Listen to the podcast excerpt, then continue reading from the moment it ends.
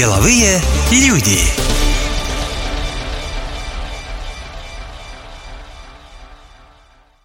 Всем привет, это подкаст «Деловые люди» и я, его ведущая Олеся Лагашина. В нашем подкасте предприниматели от первого лица рассказывают об изнанке своего бизнеса, а вопросы им задают журналисты эстонского бизнес-издания «Деловые ведомости».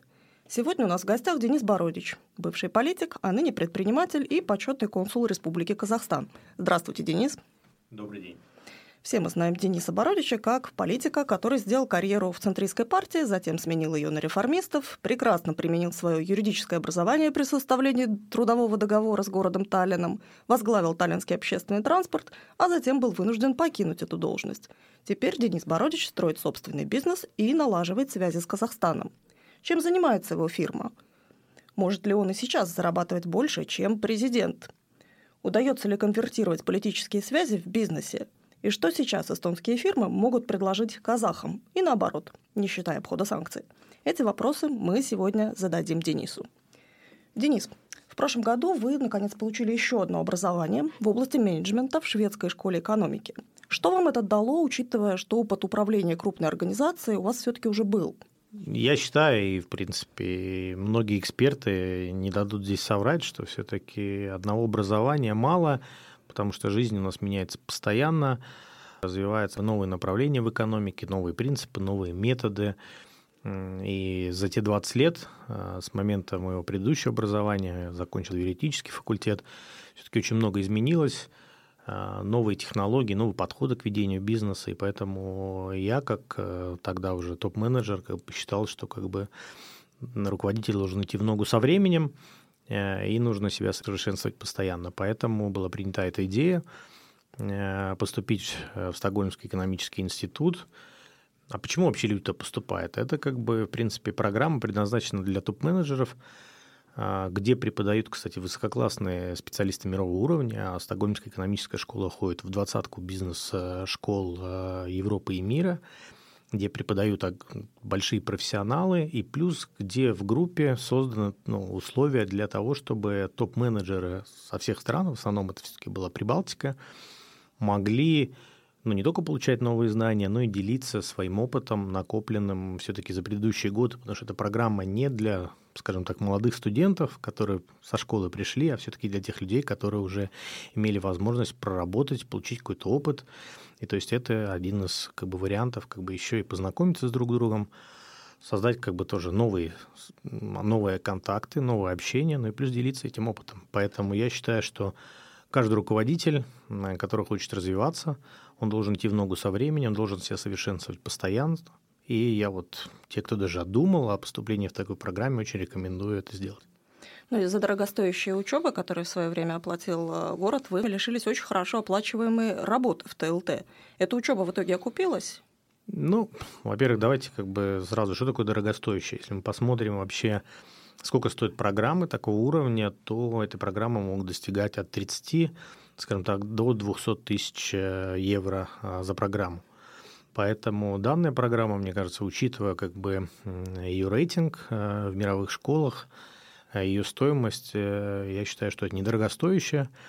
И плюс второй момент, как бы не надо смотреть только цифры, надо рассматривать это как инвестицию. Инвестицию как бы специалистов, инвестицию в топ-руководителя. И каждое предприятие, вот вы можете, вы ведете подкасты, э, общаетесь с разными бизнесменами, руководителями больших компаний, спросите у них, вкладывают ли они в повышение квалификации своих работников и топ-менеджеров. И я вам скажу, что 95% это делает, а из успешных компаний не делается каждая эта компания, поэтому это не расход, это инвестиция для того, чтобы компания работала э, более эффективно. И я думаю, что эти деньги окупились э, в разы для ТЛТ, когда я там работал. И я считаю, что тоже я приобрел тоже очень много благодаря этой программе. Ну, многих тогда возмутило, что, имея зарплату больше, чем у президента, вы еще и заставляете налогоплательщиков платить за ваше обучение. Хотя с точки зрения бизнеса это, наверное, хорошее качество. Вы умеете считать деньги и знаете, как минимизировать свои расходы. Но теперь вы работаете на себя. Чувствуется ли эта разница? Насколько легко вы относитесь к своим расходам, когда оплачиваете их сами? Конечно же, э, ну, это элементарная как бы, составляющая ведения бизнеса. Должна быть как бы расходная составляющая. На базе которой ты формируешь свою доходную составляющую. И как бы если ты видишь, что расходы больше доходов, наверное, что в экономической этой модели неправильно. Поэтому же это элементарные вещи, и, и, конечно же, это надо учитывать. Другое дело, что есть расход, и есть инвестиция. Да? То есть иногда инвестиция, как бы она тебе сегодня не приносит дохода, но в будущем ты видишь, что эта инвестиция тебе окупится и принесет э, деньги в двух-трехкратном или там многократном размере.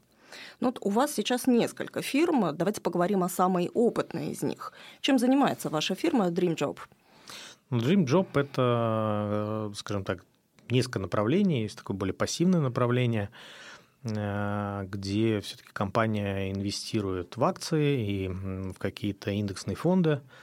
То есть, э, чтобы был обеспечен в будущем такой, скажем так, пассивный доход. То есть, это одно из направлений – инвестирование. Второй момент – это консультационный бизнес. То есть э, помогаем вот клиентам, то есть другим компаниям где-то в составлении стратегии, где-то в другом бизнес-консалтинге, где-то, может быть, с выходом на другие какие-то рынки. Для некоторых клиентов э, им интересно как бы запустить в неизвестном им регионе компанию, поэтому нужна местная экспертиза. То есть вот как бы небольшие примеры там, где мы можем помогать потенциальным клиентам. Сколько стоит воспользоваться вашими услугами? Каковы расценки? Ой, по-разному, потому что, в принципе, так как фирма небольшая, в принципе, я там один, плюс мне помогает э, супруга, которая тоже является членом правления компании, собственником. Поэтому в основном как бы мы выбираем те проекты, которые, может быть, более интересные, не только с финансовой точки зрения, но еще, как бы, скажем так, какую ценность мы можем преподнести для этого для этого проекта, поэтому, скажем так, таких одноразовых клиентов у нас практически нету, потому что это не очень интересно. Больше мы ведем такие долгосрочные проекты. Вот, например, последний такой до сих пор действующий проект – это в сфере дигитального маркетинга. Вот компания, которая как бы развивает свои продукты на весь мир, принципе, не имея как бы на эстонском рынке ничего. Основные рынки – это все-таки это Америка и э, Западная Европа, и клиенты, и рекламодатели оттуда.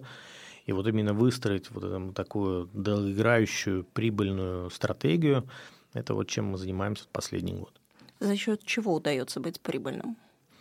Но всегда ты должен смотреть, э, в какой сфере ты находишься и кто твои конкуренты, да, и легко ли конкурентам скопировать твою бизнес-модель, потому что ты, может быть, сегодня как бы очень эффективным, но если это легко копируется конкурентами, потому что конкуренты следят друг за другом как бы очень пристально, и если это просто, грубо говоря, какой-то запятая, какой-то там нюансик небольшой, который можно легко скопировать, то тогда, наверное, это в долгосрочном плане не сработает.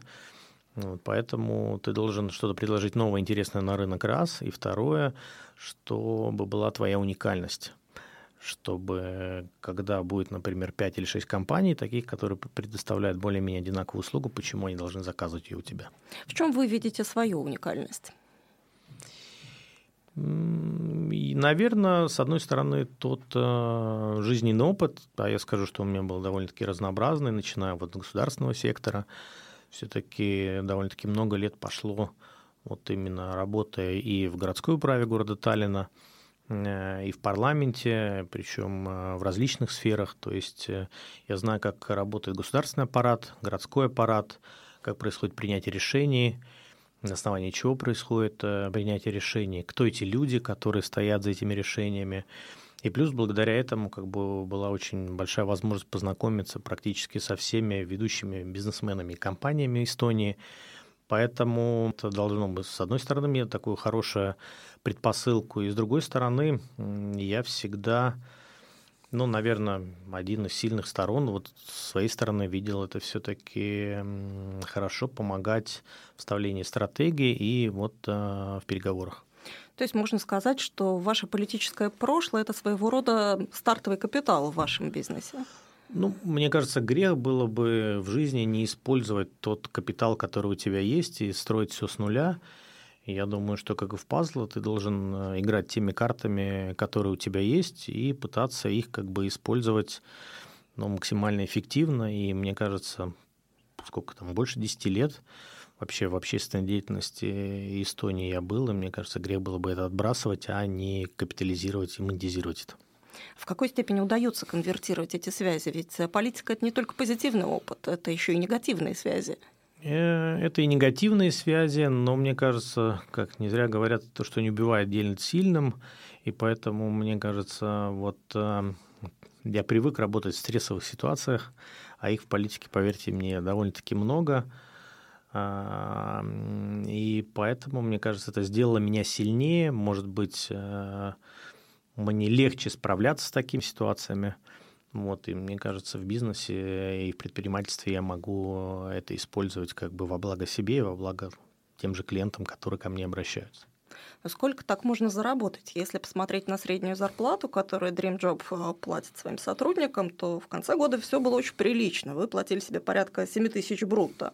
В этом году цифры получаются куда скромнее. Во втором квартале и вовсе меньше 3000 евро. Они всегда у вас так колеблются или это кризис сказывается? Нет, это не сказывается, потому что обороты, грубо говоря, на таком же уровне, даже выше. Просто это иногда владелец фильма решает, каким образом как бы он хочет э, получать ценность от компании. Зарплата – это одна из возможных составляющих. Вторая составляющая – это возможные дивиденды. Поэтому, мне кажется, иногда это смена стратегии, что когда важно как бы иметь стабильный доход, это одно, а когда ты видишь, что компания может генерировать себе прибыль, то тогда, может быть, есть смысл получать ценность от ведения бизнеса из двух источников, от зарплаты и, возможно, дивидендов. Поэтому это только обуславливается этим. Сколько у вас сейчас личный месячный доход, если учитывать все ваши источники? Ну, доход дивиденды еще не выплачены, поэтому у меня расходы, которые необходимы для того, чтобы оплатить, скажем так, все свои финансовые обязательства, это кредиты и плюс того, чтобы семья могла существовать. Но остальное, такие, скажем так, nice to have вещи можно уже решать с помощью дивидендов, заработал, тогда вот можешь их потратить. Назовите ту цифру, ниже которой доход не должен, с вашей точки зрения, опускаться. Смотря для кого, люди разные, для вас. разные потребности, и кто-то может э, жить на разные суммы, но, в принципе, если посмотреть расходные составляющие, это где-то порядка там 3-4 тысяч евро в месяц. Брутто. Не, ну все-таки расхода там нет. Понятно. Неплохо. Ну, бизнесу сейчас, в общем-то, приходится нелегко, а у тех, э, кого все хорошо, министры грозят обложить дополнительным налогом. Как вы вообще в качестве бизнесмена и бывшего политика относитесь к тому, что сейчас э, делает наше правительство? Все ли оно делает правильно? Вы знаете, я как э, либерал по политической как бы, определенности считаю, что это неправильно. Мне кажется, роль государства не забирать успешных людей, а в принципе создавать установки, где таких людей было бы больше, чтобы легче было вести бизнес, чтобы компаниям было проще зарабатывать денег, и благодаря этому суммарный доход государства будет выше.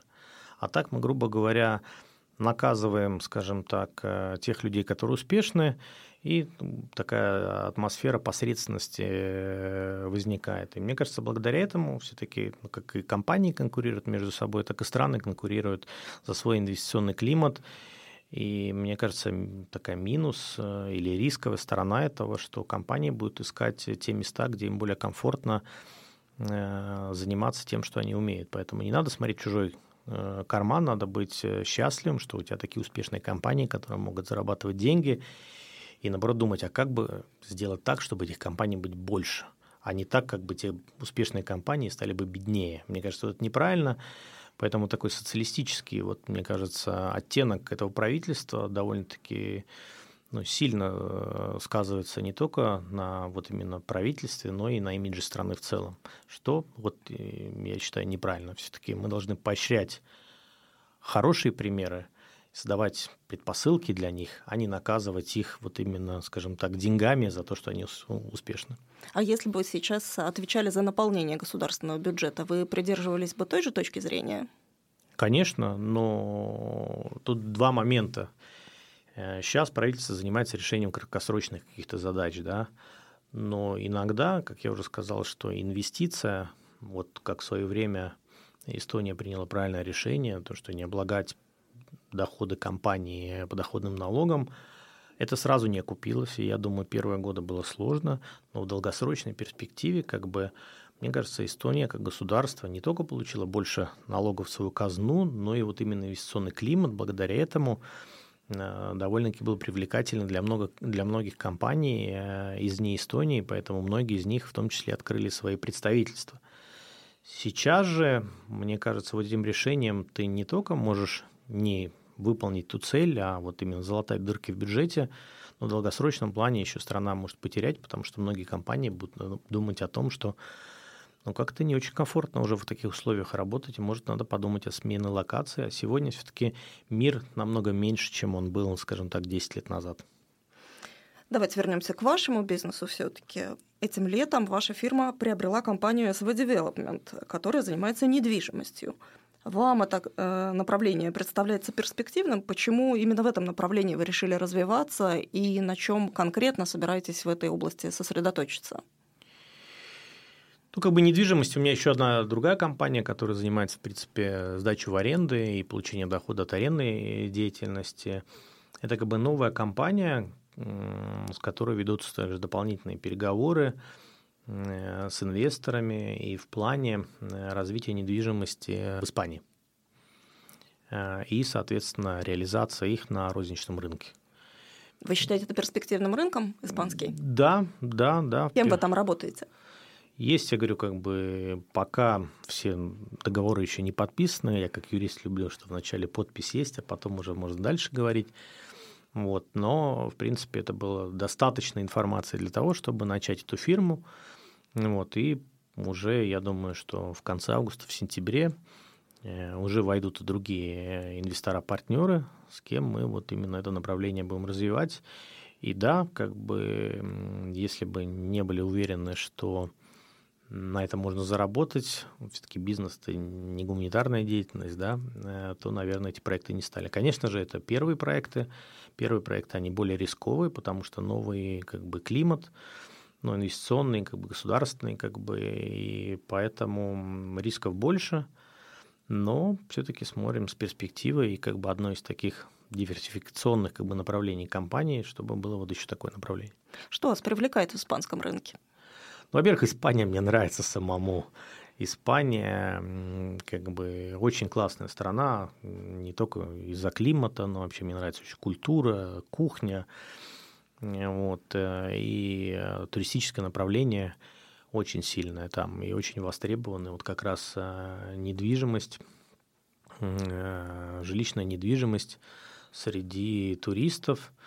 Мы видим даже сейчас вот такая тенденция и в Эстонии проявляется, что очень многие люди, особенно чья работа связана, как бы, может быть, может быть, выполняется удаленно, они уже даже рассматривают такие варианты, что, скажем так, зимовать где-то в другом месте.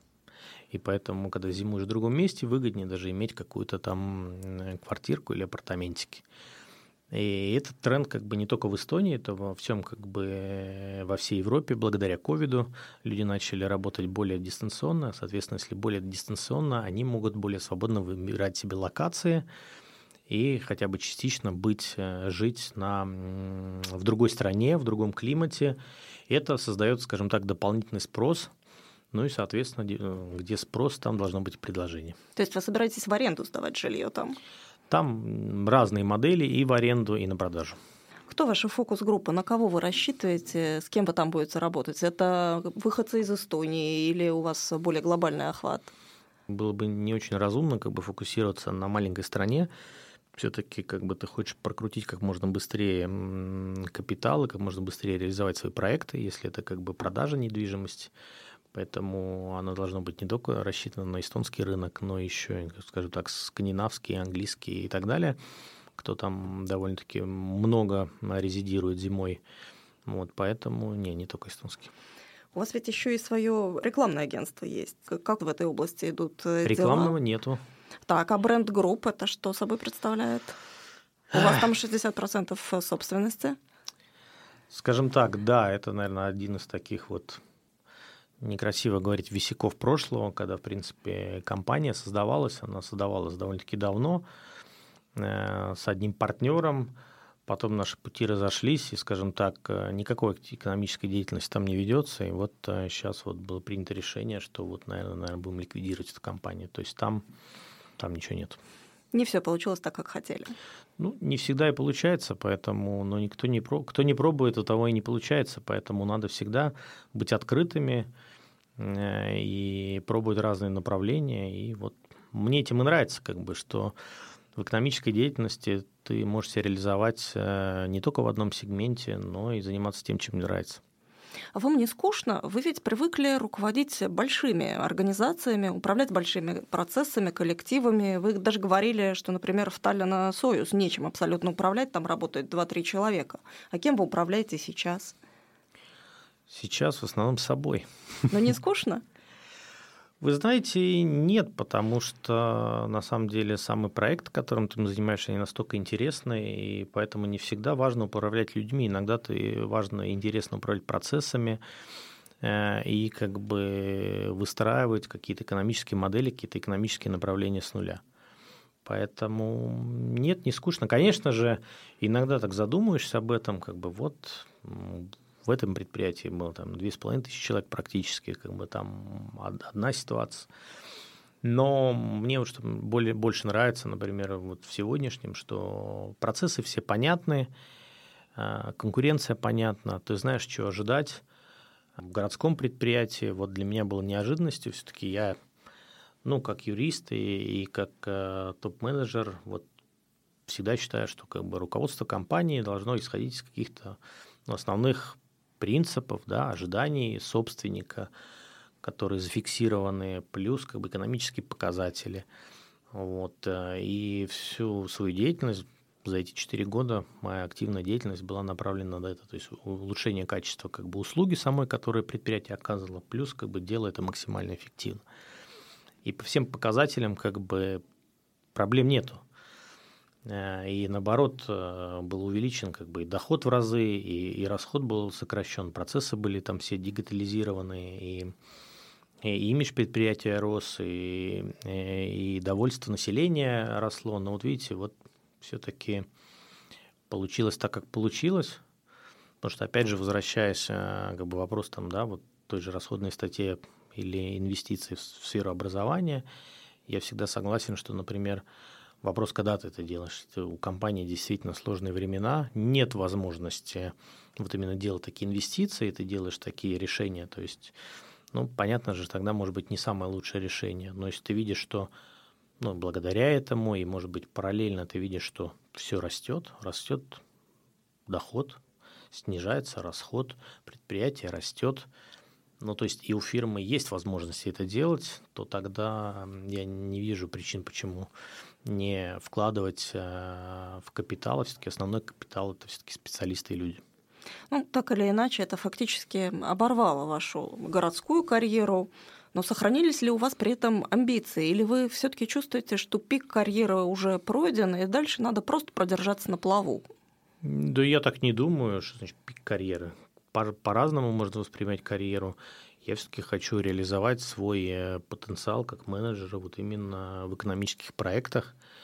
А, я даже считаю, что можно быть намного успешным в экономической, предпринимательской деятельности. И это мне нравится. Во-первых, мне нравится как бы свобода, мне нравится то, что сам принимаешь решения, сам за них отвечаешь. И я вижу просто огромные перспективы, которые я могу достигнуть и которых, например, нельзя реализовать, находясь вот э, у руля государственного или городского. Ну, наверное, все-таки городского, потому что в государственных предприятиях все-таки больше принципы ведения как бы частного бизнеса присутствуют. В городских все-таки отношения больше, как я смотрю сейчас, к департаментам и как к чиновничьему аппарату, ну, что мне как бы не очень нравится и подходит. То есть в городских структурах, с вашей точки зрения, свободы сейчас меньше? Свобода управления? Ну, мне кажется, вот исходя, опять же, из закона, и все-таки, ну, как говоря, юристы все-таки, например, если мы берем, например, вот даже вы говорите, что меня взял город на работу. Меня город на работу не брал, все-таки контракт был заключен с акционерным обществом а, на должность члена правления компании, у которого непосредственный начальник – это совет. Но решение при этом принимает лично мэр.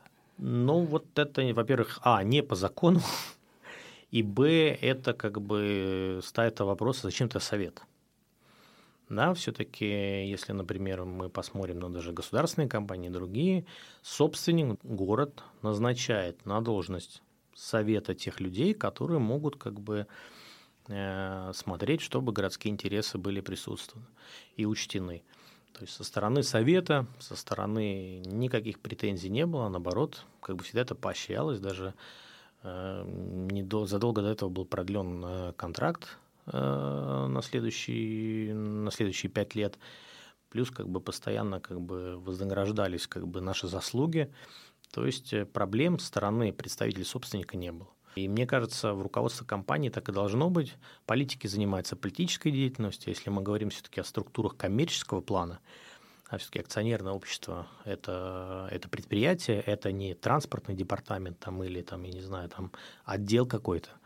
Вот, то все-таки должны э, играть по тем правилам. И тем более ну, в бизнесе и э, предпринимательстве должны быть четкие правила, понятные для всех. Нельзя ждать того, чего как бы не написано и нет. Ну, своему политическому прошлому вы обязаны, в частности, тем, что, кроме всего прочего, вы уже в третий раз назначаетесь почетным консулом Республики Казахстан. Что предполагает этот статус? Ну, я не знаю, вот благодаря этому политическому прошлому или нет. Э, Наверное, да, потому что я, находясь в парламенте, он был председателем группы по общению с Казахстаном и участвовал во многих как бы и коммерческих рабочих группах, в том числе, ну и прежде всего как бы в транспортно-транзитных как бы группах. Вот. И плюс, э, скажем так, был, наверное, хорошим партнером для казахского посольства здесь. Много обращались. И, наверное, благодаря этому предыдущий посол Казахстана, который после ну, переизбрания нового президента вернулся, скажем так, на родину, даже возглавлял одно время администрацию президента, нынешний э, министр иностранных дел Казахстана, ну, мне такое предложение сделал. И так как я, в принципе, ну, и так очень много занимался казахским направлением, это, мне это было близко, и я с радостью согласился. Если все вот ну, наверное, почему спрашивают этот вопрос, вот думают, какие-то преференции дает это или это какие-то там дополнительные доходы. Нет, это в основном такая больше церемониальная должность, потому что вот основной задача как бы это помогать строить мосты между странами, между политиками, между дипломатами, между компаниями, вот, и так как я очень тепло отношусь к Казахстану, ну, Эстония является моей родиной, поэтому я это делаю с удовольствием, мне это нравится, и, наверное, это тоже ценят мои казахские коллеги. Три года назад вы говорили о том, что среди приоритетов эстонско-казахского сотрудничества важнейшими для вас являются транспортный сектор, импорт, экспорт, транзит, все тому подобное. Угу. С тех пор, однако, многие обстоятельства изменились, в том числе политические обстоятельства. Насколько это осложнило или, наоборот, облегчило сотрудничество двух стран? Скажем так, вот по этим направлениям э, проблем никогда и нет, и как бы экономические контакты довольно-таки довольно-таки в хорошем состоянии. Но единственное, где были проблемы, все-таки Эстония и Казахстан, они не соседствуют э, между вот собой. Именно. Там есть еще одна страна. Между ними есть интересные да, страны, да. И, и, конечно же, были проблемы вот именно в том числе и по транзиту э, грузов э, через Россию, там из Казахстана, из Китая и, и наоборот. Вот, но все равно как бы это, это направление работает, может быть, не в тех объемах, которые хотелось бы.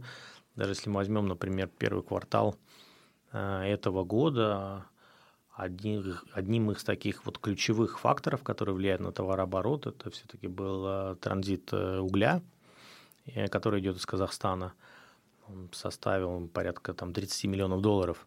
То есть это говорит о том, что все-таки возможности есть, идут оттуда уголь, идут оттуда удобрения, и, в принципе, благодаря этому да, конечно же, не те объемы, которые хотели бы наши порты, наша железная дорога, но это говорит о том, что есть потенциал и есть э, возможность как бы эти направления развивать. То есть я до сих пор верю и при встречах вот с нашими казахскими партнерами, будь то там на правительственном уровне или, э, или вот э, на уровне там, предпринимательском, и казахи видят одним из таких интересных ключевых как бы, сотрудничеств это вот именно транспорт и логистика. Но это все-таки такая достаточно сомнительная перспектива, по крайней мере сейчас, поскольку во многих случаях казахский транзит предполагает либо участие России, либо участие Китая. Да? Китай вообще для Казахстана большой партнер. Для страны ЕС сотрудничество с Россией вообще не вариант, а Китай ну, не очень дальновидная такая перспектива. Насколько сейчас эти соображения останавливают предпринимателей от ведения бизнеса с Казахстаном? Ну, не знаю. Ну, вот если даже посмотрим, сколько у нас вот э, товаров из Китая э, в нашей стране, то эти суммы в сотнях миллионов, если не миллиардов, я вот боюсь ошибиться. Плюс, как бы, если мы возьмем, как бы Эстония все рассматривается как некий транспортный хаб возможный, да, мы возьмем еще и рынок, например, Скандинавии, потому что, ну, который, какой коридор ну, интересный был бы как бы для нас обслуживать не только там Эстонию, Прибалтику, но еще и скандинавский рынок, то там это десятки миллиардов евро товарооборот. То есть все равно, как, какие бы отношения не были, и насколько я знаю, что да, может быть, политические какие-то разногласия есть между Эстонией и Китаем, но в плане там коммерческих отношений то никаких э, проблем нету. И поэтому и товары, скажем так, в доступности находятся здесь, и, соответственно, товары-то надо как-то доставлять, и почему бы это не делать с помощью как бы нашей инфраструктуры. Э, да, конечно же, грузы проходят территорию России, но там, скажем так, больше партнерство, скажем так, инфраструктурное. А, просто эти да, товары должны пересекать э, и проезжать э, российскую территорию. То есть какого-то там а, дополнительного участия как бы не требуется. И кто поручится за то, что часть товаров при этом не осядет на территории России?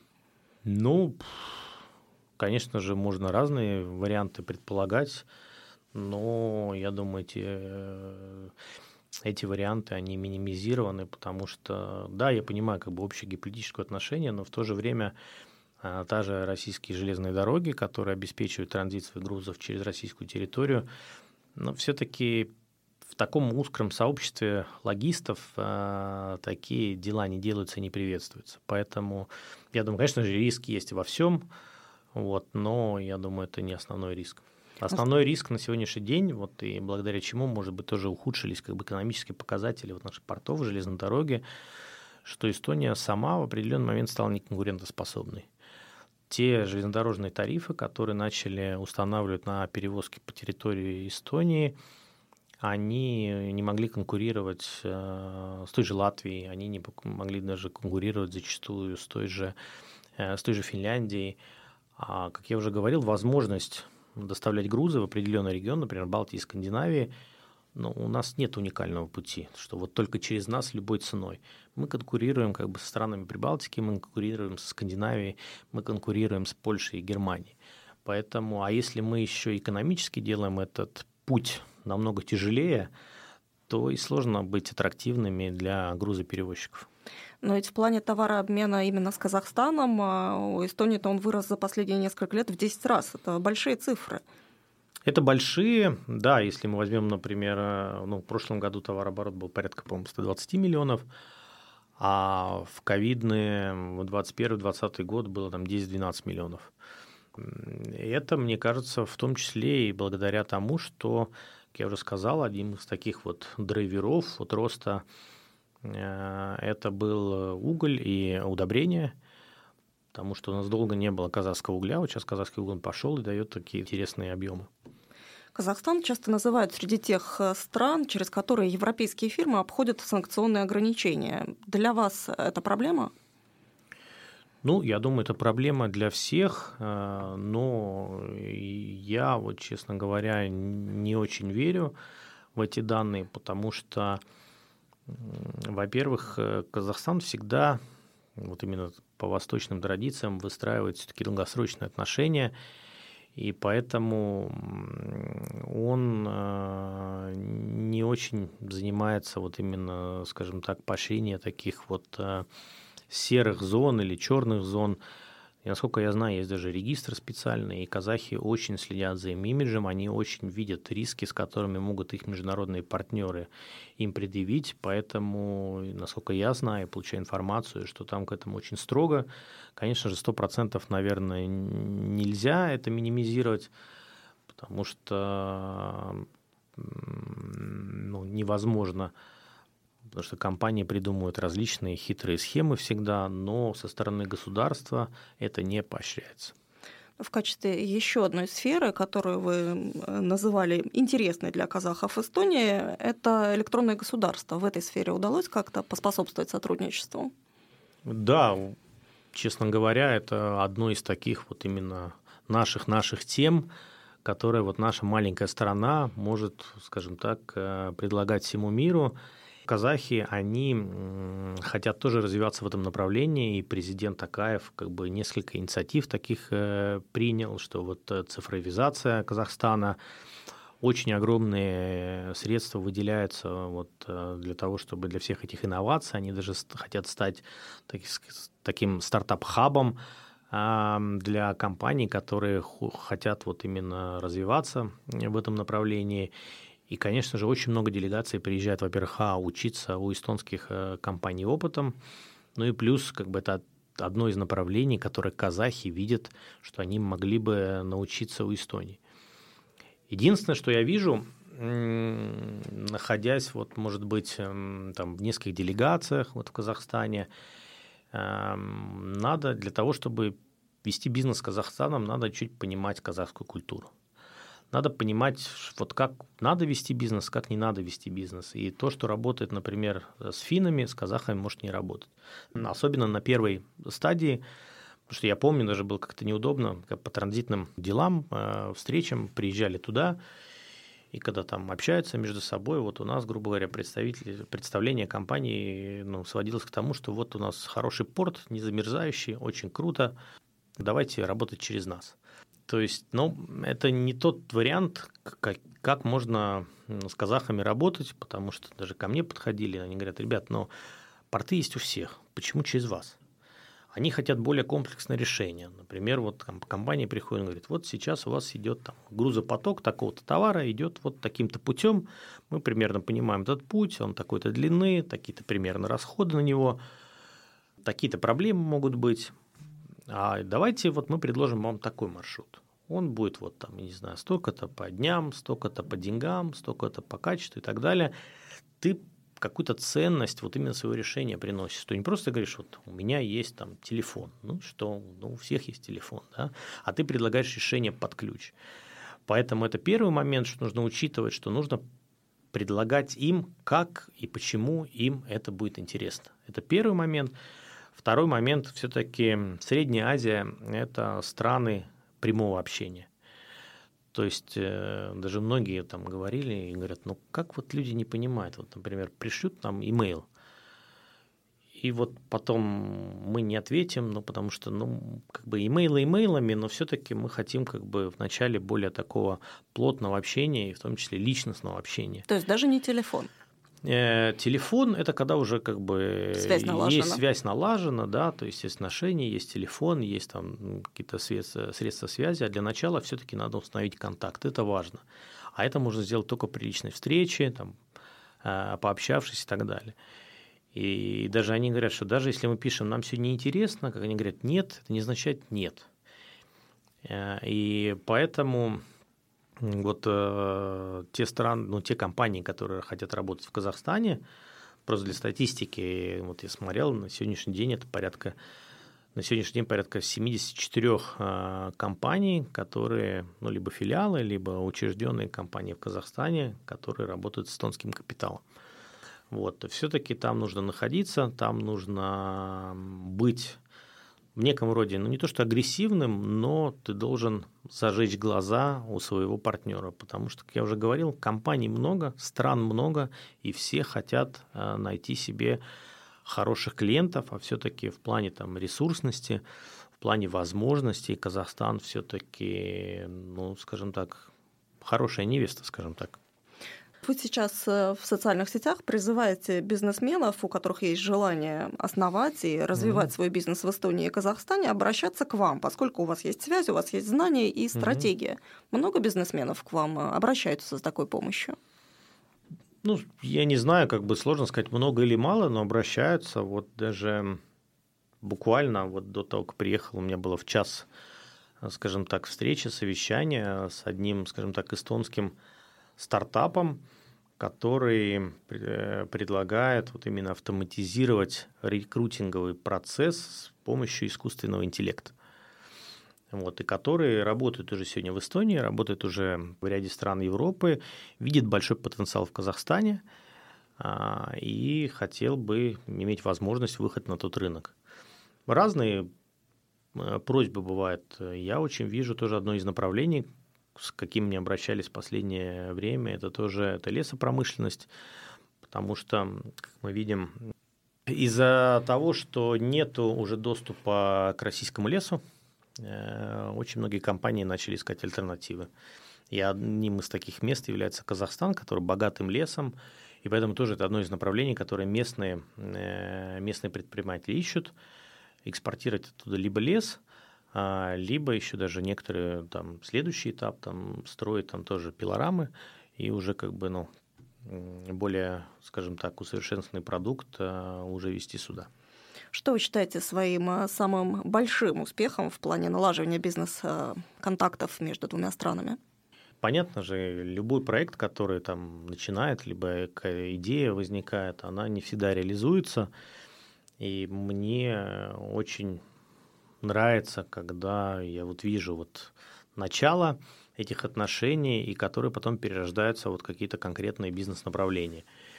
Вот. Э, и пару таких вот моментов было, поэтому мне вот нравится. Это, знаете, как строитель, который вот смотрит, когда по кирпичику там, да, дом строится, и потом вот дом уже готов, и ты вот помнишь, как это было, когда дома не было, и вот теперь дом, и вот как-то каждый раз там проезжая мимо, как-то вот Чувство глубокого удовлетворения. Да, да, да, да, да. Я приложил руку, я вижу результат.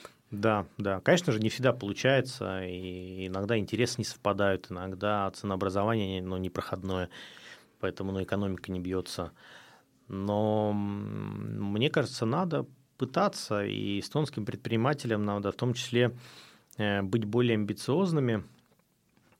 Я помню, когда, наверное, лет 10 назад тоже был экономический форум, я еще в парламенте был тогда, и были представители вот именно азиатского континента, представитель там, с Китая, Тайвань был, вот, и, и тоже как-то общались, там бизнесмены были с одной и с другой стороны, и потом просто скажем так, в некой беседе спросили, а как вы видите, вот, например, в чем отличается там азиатский бизнесмен от эстонских бизнесменов?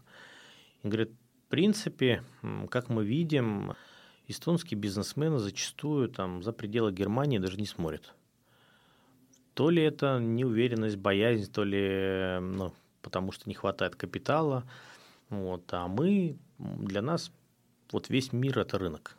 Поэтому неважно, это, это Австралия, это, грубо говоря, если здесь смотреть, там, не знаю, Эстония, это Америка. Это все для нас как бы рынки. Если нам выгодно, мы там будем работать. А у нас, как бы, скажем так, многие вот более склонны делать, скажем так, э, более удобный бизнес, то есть смотреть, что вокруг. Понятно же, по культурным моментам тебе проще общаться там с теми же финнами, с теми же немцами. Очень многие вопросы можно решать э, перепиской имейлов, там да-да, нет-нет, поехали, не поехали. Но, но в принципе, я считаю, что можно быть более амбициозной, и особенно вот если мы славимся цифровизацией, мы славимся то, что мы делаем и в зеленой энергетике, то есть тоже одних направлений, которые интересуют Казахстан, мы могли бы это ноу-хау хорошо пакетировать э, и в том числе представлять э, уже в Средней Азии, в Казахстане в том числе. Ну, подытоживая, в чем заключаются ваши амбиции на данный момент, чем в идеале вам хотелось бы заниматься, и что вы хотели бы сделать э, до пенсии? А мне кажется, вот тем, что я занимаюсь, как бы, с одной стороны, это какое-то духовное и физическое развитие, как бы, да, которое тоже должно иметь место быть, потому что ну, мы не живем для того, чтобы работать.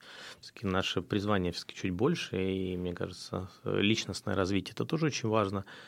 И плюс, ну, мне всегда, ну, я не скрываю, это одна из причин, почему я пришел все время в ТЛТ, потому что ну, предложения тогда были разные и разные сектора. Вот мне нравится, я всегда смотрю проект. Вот я хочу заниматься с радостью тем делом, куда я иду. Я хочу с улыбкой и с хорошим настроением просыпаться и идти на работу. Потому что это мне нравится, у меня глаза горят, э, я вижу перспективу, и я к этой цели иду. Потому что я знаю очень много случаев, которые люди вот просыпаются, опять, опять это работа, опять туда идти. Люди начинают себя угнетать, они не, им не нравится, как проходит их жизнь. Вот я этого не хочу. Я хочу, вот, э, чтобы моя жизнь была вот именно с радостью, с улыбкой и делать то, что ты хочешь, а не то, к чему тебя, может быть, обязывают. Потому что если ты делаешь это для кого-то, то сложно достигать э, успеха. А если ты веришь в это, если тебе нравится это, то ты будешь рвать и метать, еще это делать в хорошем настроении. Что ж, спасибо, Денис, за эту нашу сегодняшнюю беседу. Напоминаю, что с нами в студии сегодня был Денис Бородич, бывший политик, а ныне предприниматель и почетный консул Казахстана. Меня зовут Олеся Лагашина, и это подкаст «Деловые люди». Если вы построили крутой бизнес и готовы поделиться своей историей или знаете, о ком точно мы могли бы рассказать в следующих выпусках, пишите нам в комментариях или мне лично на адрес электронной почты – Слушайте нас на всех популярных подкаст-платформах, ставьте лайки, подписывайтесь, чтобы не пропустить новые выпуски. Следующие деловые люди выйдут ровно через две недели. До новых встреч!